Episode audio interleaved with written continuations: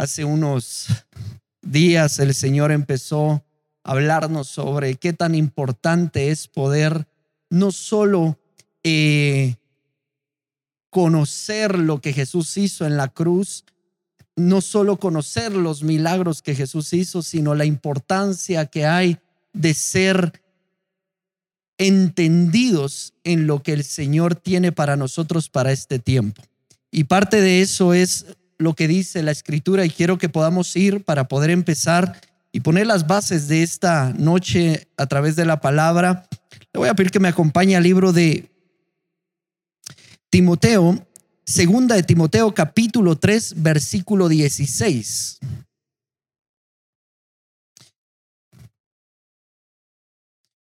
Segunda de Timoteo, capítulo 3, versículo 16. Cuando usted lo tenga, me dice un fuerte amén.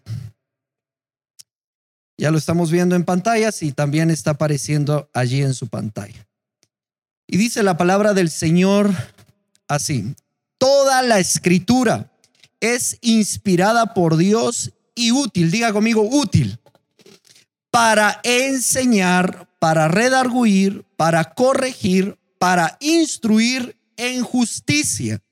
Pero vea lo que dice en el versículo 17, porque esto es para el tiempo de hoy, para el presente, no es para la eternidad, es para el día de hoy.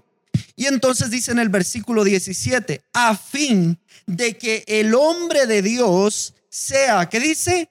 Perfecto, enteramente preparado para toda buena obra. Diga conmigo, toda buena obra. Y esto es parte de lo que el Señor ponía en mi corazón porque, hermanos, y nos lo ha dicho nuestro apóstol, qué triste poder morir sin haber alcanzado el propósito de Dios en esta tierra. No se trata de cuántos sueños yo tengo, sino se, se trata de cuánto la voluntad de Dios estoy yo viviendo y haciendo. Y esto se trata en todo lo que hacemos, en todo lo que vivimos. Cuando nos damos cuenta el propósito de Dios en nuestra vida, muchas veces decimos, bueno, desde que empecé a seguir al Señor o desde que empecé a ir a la iglesia, me doy cuenta que empecé el propósito de Dios. Y hermanos, déjeme decirle algo. El propósito de Dios viene desde antes de la fundación del mundo. ¿Cuánto lo creen? Y cuando nos damos cuenta que ese propósito Dios ya lo había predestinado, porque usted y yo éramos piedras de fuego, venimos de la cantera donde fuimos tomados y nos damos cuenta que ese propósito de Dios se va a alcanzar aquí en la tierra sí o sí si nos encontramos con Él. Y entonces cuando nos encontramos con nuestro Señor Jesucristo, nos damos cuenta de que encontramos la razón de vivir, encontramos la mejor, lo puedo decir así, motivación para poder estar no solo viviendo en esta tierra, sino ahora creer en la eternidad, que hay una eternidad que nos espera, pero no una eternidad lejos de Él, sino una eternidad en la cual el carácter de Cristo sea, sea formado en nosotros para poder alcanzar la perfección que Cristo Jesús nos dijo que era la perfección del Padre. Parte de esto es el propósito en el cual todos nosotros nos movemos. Y hay momentos en los cuales nosotros podemos pensar y decir, ¿será que los momentos malos estaban dentro del propósito de Dios? Le digo que sí. Dice la escritura en el libro de Romanos capítulo 8, y le voy a pedir que me acompañe rápidamente, porque eso viene basado en todo lo que el Señor nos ha estado hablando. En el libro de Romanos capítulo 8, versículo 28, a pesar de que es un versículo bastante conocido y lo mencionamos, pero vea lo que dice la palabra del Señor.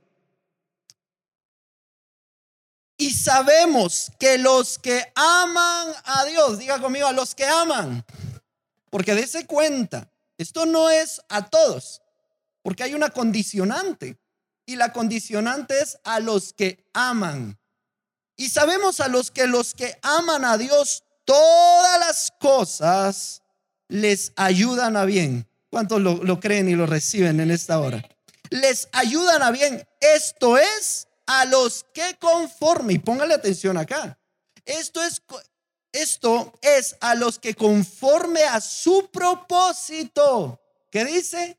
Son llamados. Porque a los que antes conoció, también los predestinó para que fuesen hechos conformes a la imagen de su Hijo. Ahora entendamos bien hacia dónde va dirigido el propósito de Dios para nuestras vidas.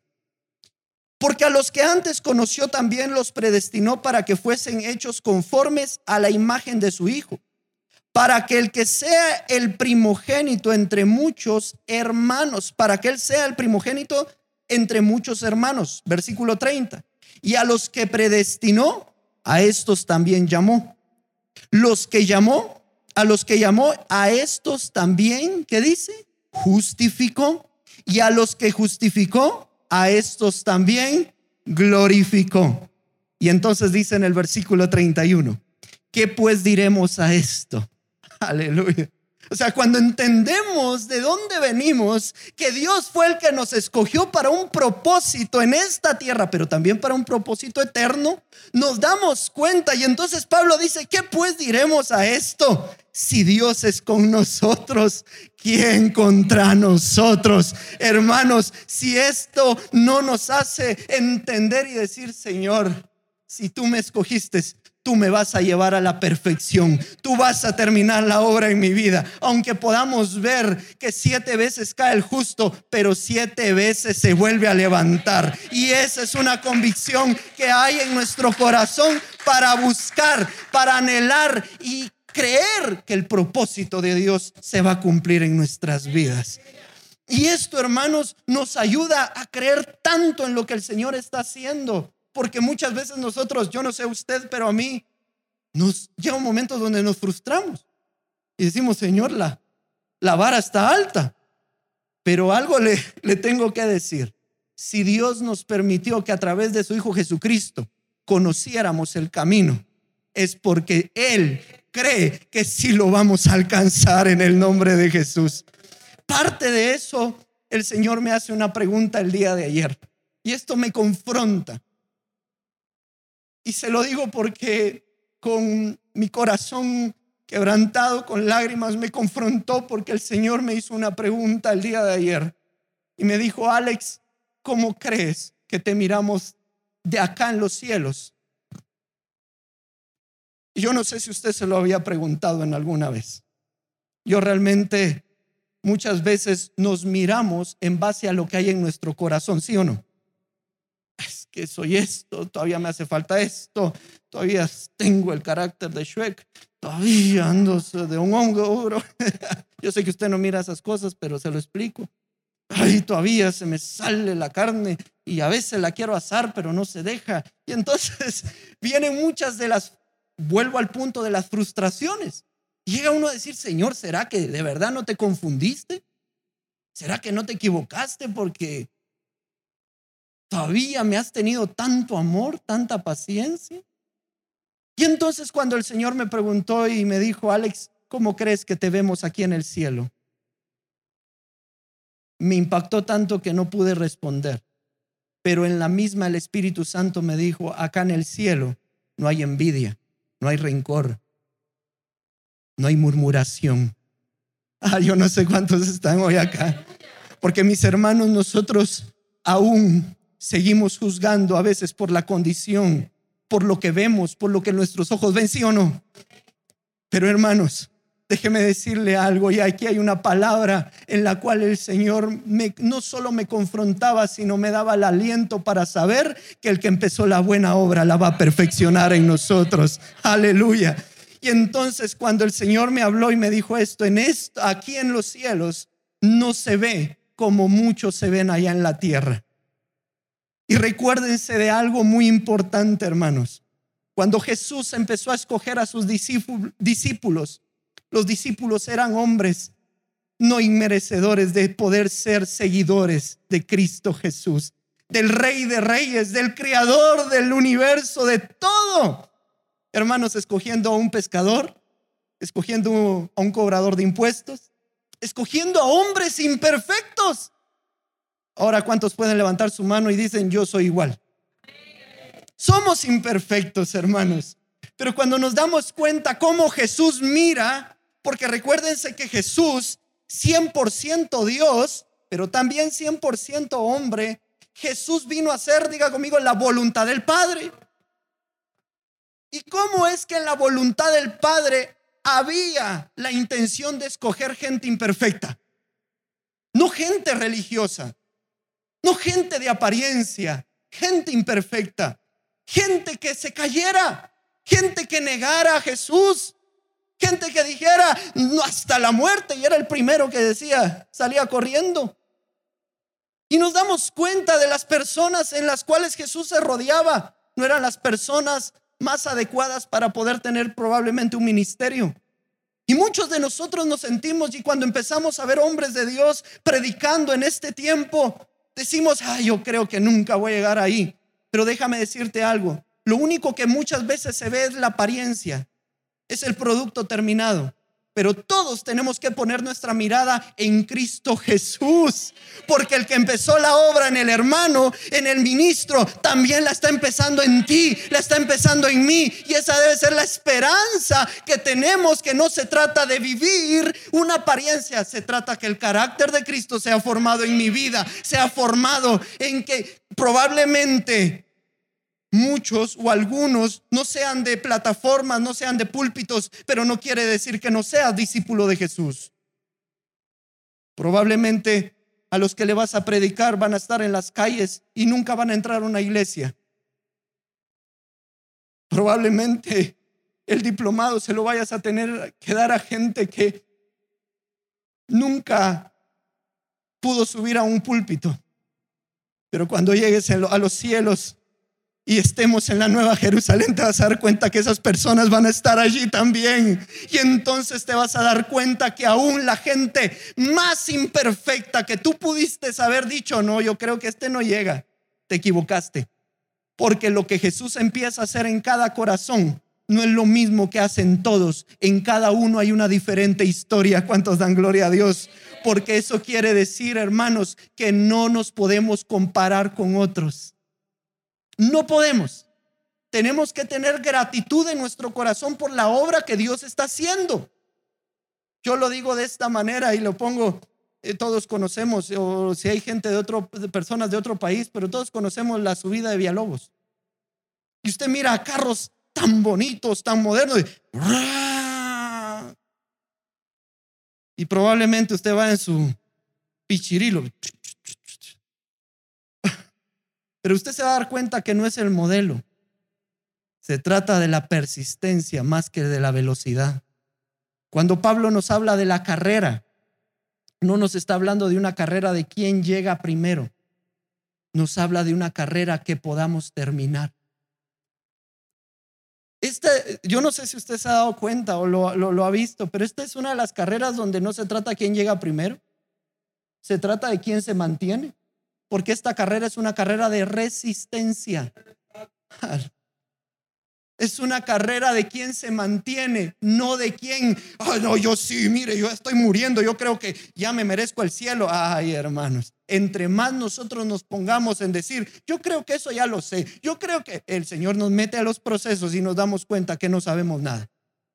Entonces, rápidamente y en los minutos que me faltan, quiero ir a que usted pueda ver cuál es el corazón de alguien que tiene un propósito en esta tierra para que podamos ver de una mujer en la cual se encontró con Jesús. Y le voy a pedir que me acompañe al libro de Lucas, capítulo 8, versículo 1.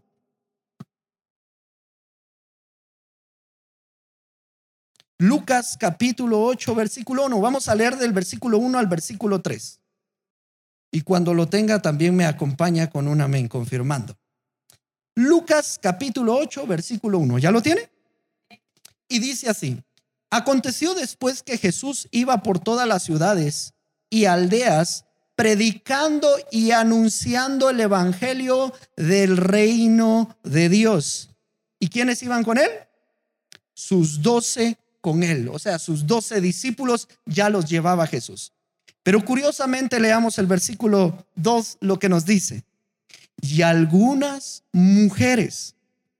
Habían varias, pero específicamente acá nos van a hablar de algunas, en las cuales vamos a poner atención en una. Y algunas mujeres que habían sido sanadas de espíritus malos y de enfermedades. Y nos menciona la primer mujer, María, que se llamaba Magdalena, de la que había salido, mire qué firmita esto, qué nivel, de la que había salido cuántos demonios, siete, diga conmigo siete. Y no se sorprenda porque algunos teníamos más. ¿Estamos acá? Ok, sigamos leyendo. Tenía siete demonios. Versículo 3. Juana, mujer de Chuza, intendente de Herodes, y Susana. Y otros muchos, perdón, y otras muchas que dice que le servían de sus bienes. Si una de las cosas que tenemos que tener, hermanos, sabemos de que el camino hacia la perfección no es fácil. Pero una de las cosas tenemos que entender que la obra la está haciendo Jesucristo. Nuestro Señor está haciendo y Él va a terminar. Fieles para terminar su obra en nosotros. Pero, ¿qué es lo que usted y yo tenemos que hacer para ser perfeccionados? Vemos a Jesús, quien sana a María, llamada Magdalena, en quien habían siete demonios. Esta mujer definitivamente su pasado era totalmente diferente al que vamos a ver en los próximos versículos o pasajes. Como cada uno de nosotros tenemos una historia, cada uno tenemos una historia de donde Jesús nos rescató, cuál fue el momento, cuál fue el tiempo en el cual Jesús nos habló. Jesús se encontró con nosotros. Jesús tomó el hecho de decir, hoy es tu tiempo, Alex, hoy es tu tiempo. Y entonces nosotros lo mencionamos como cuando conocí a Cristo o cuando le entregué mi vida a Cristo. Pero Jesús ya nos había visto desde antes, desde el vientre de nuestra madre. El propósito ya venía desde antes, desde el vientre de nuestra madre. Pero nos damos cuenta que esta mujer llamada María o María Magdalena, nos damos cuenta que era una mujer en la cual, aquí lo menciona de todas las mujeres que le servían, pero dice, y otras muchas que le servían de sus bienes. Hay algo particular en alguien que quiere alcanzar la perfección. Número uno, nunca se le tiene que olvidar de dónde Jesús le sacó. Cuando se te empieza a olvidar o se le empieza a olvidar de dónde Jesús le sacó, se le empieza a apagar el fuego del corazón y el humo se le sube a la cabeza. Y recuérdense que los altivos, los orgullosos, ¿cómo los ve Dios? De lejos. Mas los humildes, ¿qué les da? les da gracia, les da favor. Y esa gracia y ese favor, ¿por qué se los da? Se los da para que delante del Padre tengamos gracia y favor, de que el Padre no se canse de nosotros, sino que nos ame más porque Él va a terminar la obra en nosotros. Cuando nos damos cuenta rápidamente esto, María y las muchas de mujeres seguían a Jesús sirviéndole tanto había impactado a María de lo que Jesús había hecho en ella, porque pongamos un momento y eh, imaginamos un poco cuántos pastores, cuántos profetas, cuántos fariseos, no sé cuántos ministros llegaron a orar por María, pero nadie podía hacer algo en María. Pero llegó Cristo, llegó el Hijo de Dios, el Hijo del Dios viviente, a quien nadie se imaginaba que llegara en forma de hombre. Y definitivamente en la primera en la, en la primera impresión, cuando los demonios ven a Jesús, no hay nadie que se pueda resistir al nombre de Cristo. toda rodilla se doblará, hoy lo cantábamos. Pero entonces nos damos cuenta que Jesús sana a María y ahora María le sigue. Pero dice que le servían con sus bienes. Póngale atención a esto porque no vamos a hablar de ofrendas, no vamos a hablar, vamos a hablar del corazón. Porque queremos que Dios perfeccione nuestro corazón. Queremos ser perfectos de corazón. Queremos ser perfeccionados en su amor. Queremos que la obra de Dios se perfeccione en nosotros. Queremos que cada una de las áreas de nuestra vida sean perfeccionadas para llegar a ser como el Padre que es perfecto. Pero vea lo que sucede en Lucas capítulo 10, versículo 38. Lucas capítulo 10, versículo 38.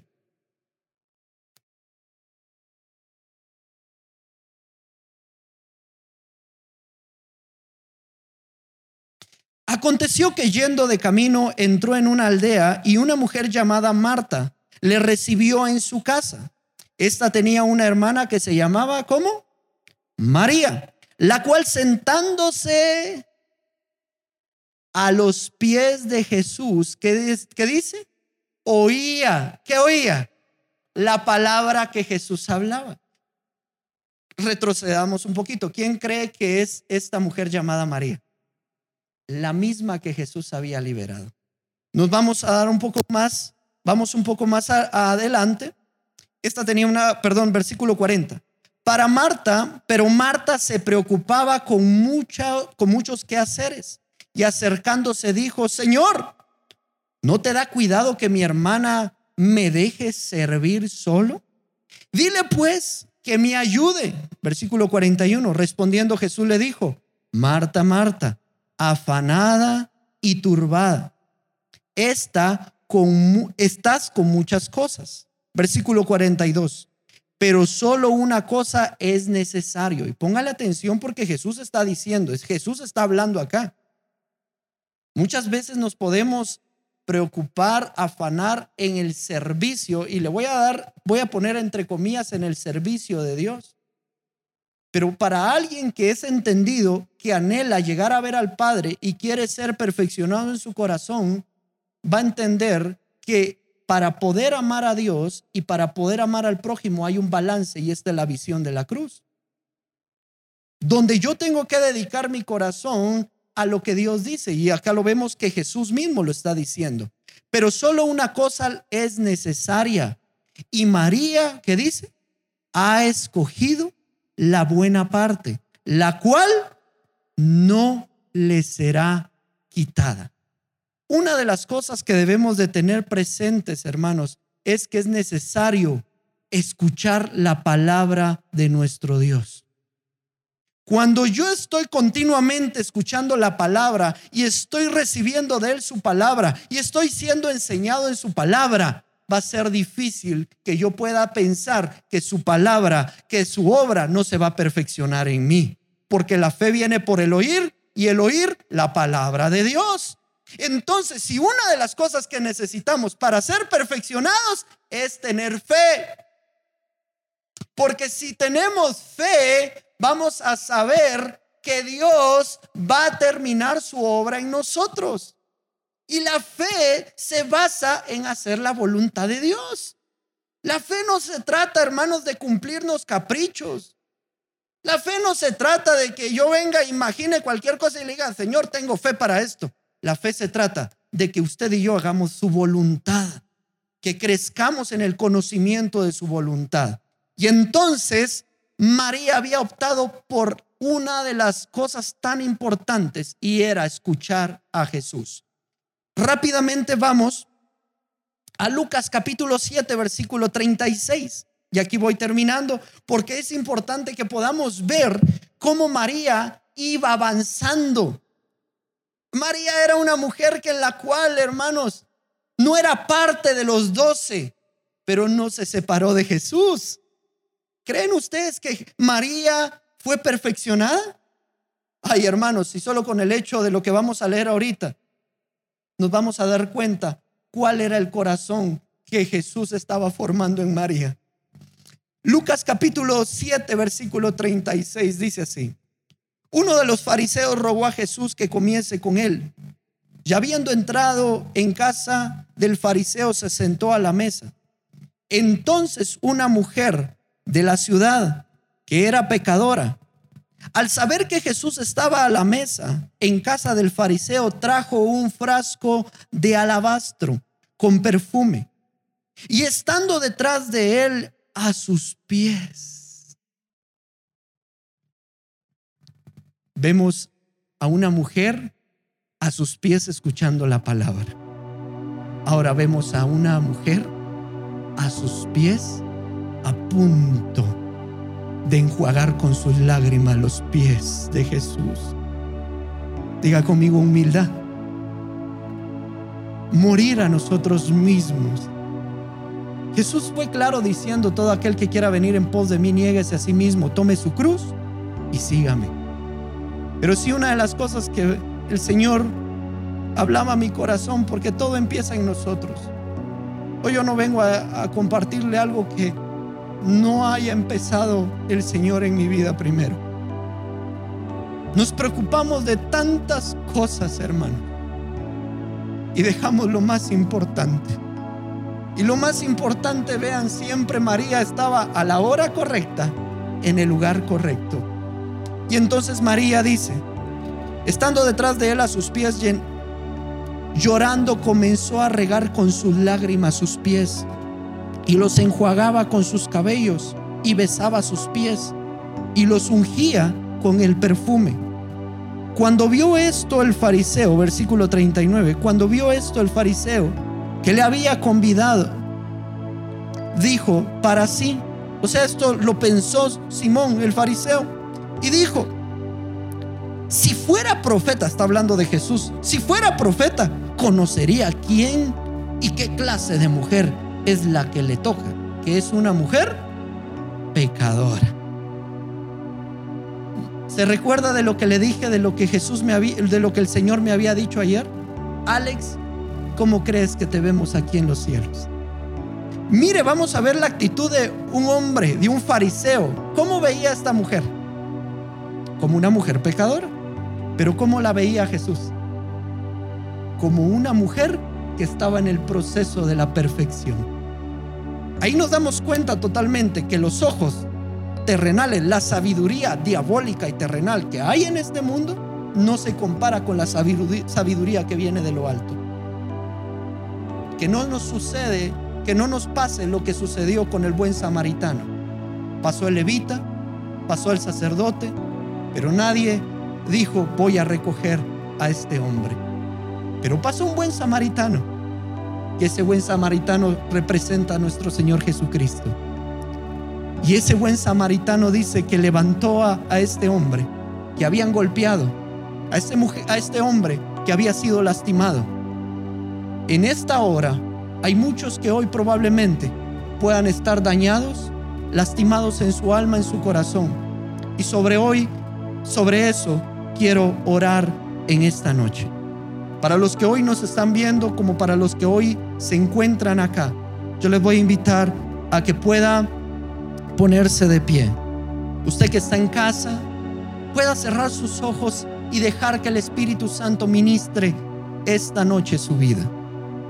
Cierre sus ojos allí por un momento. Solo quiero terminar con esto en el versículo 44. Y vuelto a la mujer, dijo a Simón, ¿ves mujer? ¿Ves esta, a esta mujer? Entré en tu casa y no me diste agua para mis pies, mas esta ha regado mis pies con lágrimas y las ha enjuagado con sus cabellos. No me diste beso, mas esta desde que entré no ha cesado de besar mis pies. No ungiste mi cabeza con aceite, mas esta ha ungido con, con perfume mis pies. Por lo cual te digo que muchos son, que, sus muchos pecados les son perdonados, porque amó mucho. Mas aquel a quien se le perdona poco, poco ama. Y a ella le dijo, tus pecados te son perdonados. Señor, hoy venimos delante de ti. ¿Qué sería, Señor, si presentándonos delante de ti no derramamos lágrimas lágrimas en las cuales, Señor, tu palabra dice, bienaventurados los que lloran, porque ellos serán consolados. Oh, Hoy derrámate delante de tu Señor, derrámate delante de nuestro Señor Jesucristo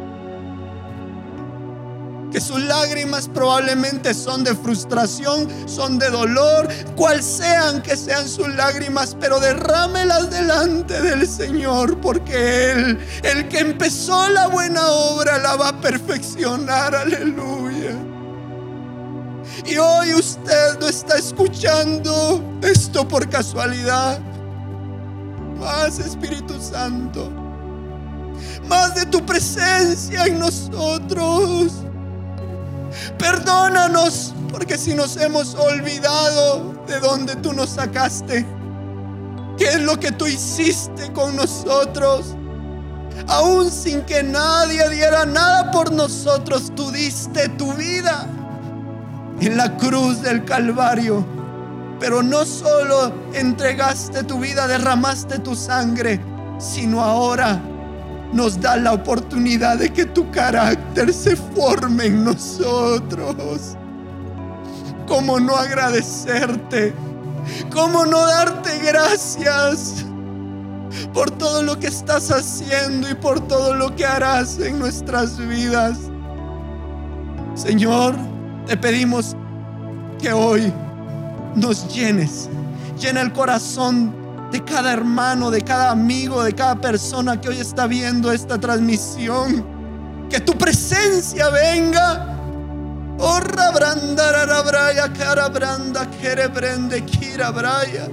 Derrama ese perfume a los pies de Cristo. En el nombre de Jesús. Gracias, Señor. Gracias. Más Espíritu Santo. Quebranta corazones. En el nombre de Jesús. En el nombre de Jesús.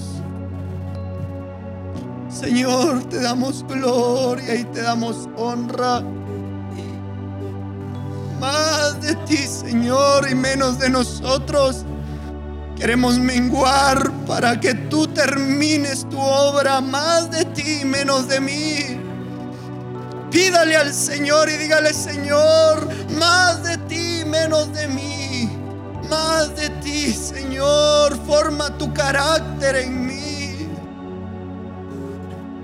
En el nombre de Jesús.